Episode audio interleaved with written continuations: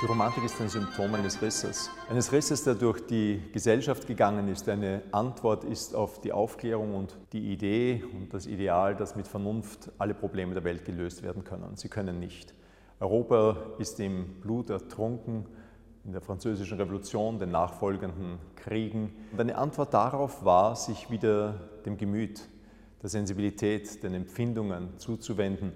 Die Antworten der Romantik waren alles andere als einhellig zwischen einer norddeutschen protestantischen Romantik und einer katholischen in Wien mit ihrem Ausläufer in Rom sind gewaltige Unterschiede.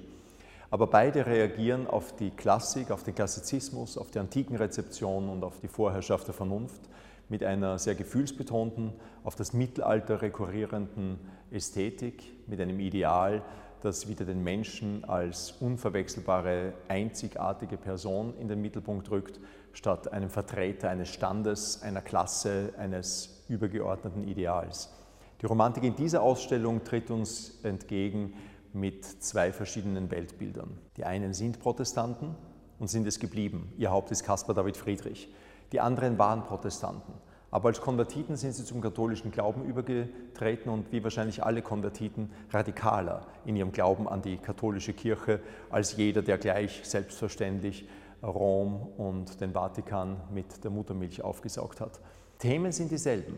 Beide mögen sich vielleicht dem Nebel, dem Diffusen zuwenden. Das hätte einen Klassizisten niemals interessiert. Beide lieben die Nacht, den Mond, jene Stimmungen, die im Ungefähren, im Unklaren liegen. Aber wie sie sie darstellen, könnte unterschiedlicher gar nicht gedacht werden. Bei Caspar David Friedrich nimmt der Nebel eine diffuse Lichtwand ein, die undurchdringlich ist. Bei einem Katholiken wie Moritz von Schwind in Wien wird der Nebel letzten Endes eine Allegorie und das ist ein alter, weiß gekleideter Mann mit Bart, der begleitet wird von Nebeljungfrauen. Diese zwei verschiedenen Denkweisen, die katholische und die protestantische, sind trotzdem ein Zeichen, dass der Mensch der Religion, der Natur, der Gesellschaft entfremdet ist. Nur reagieren sie verschieden auf diesen Riss, auf diesen Schmerz.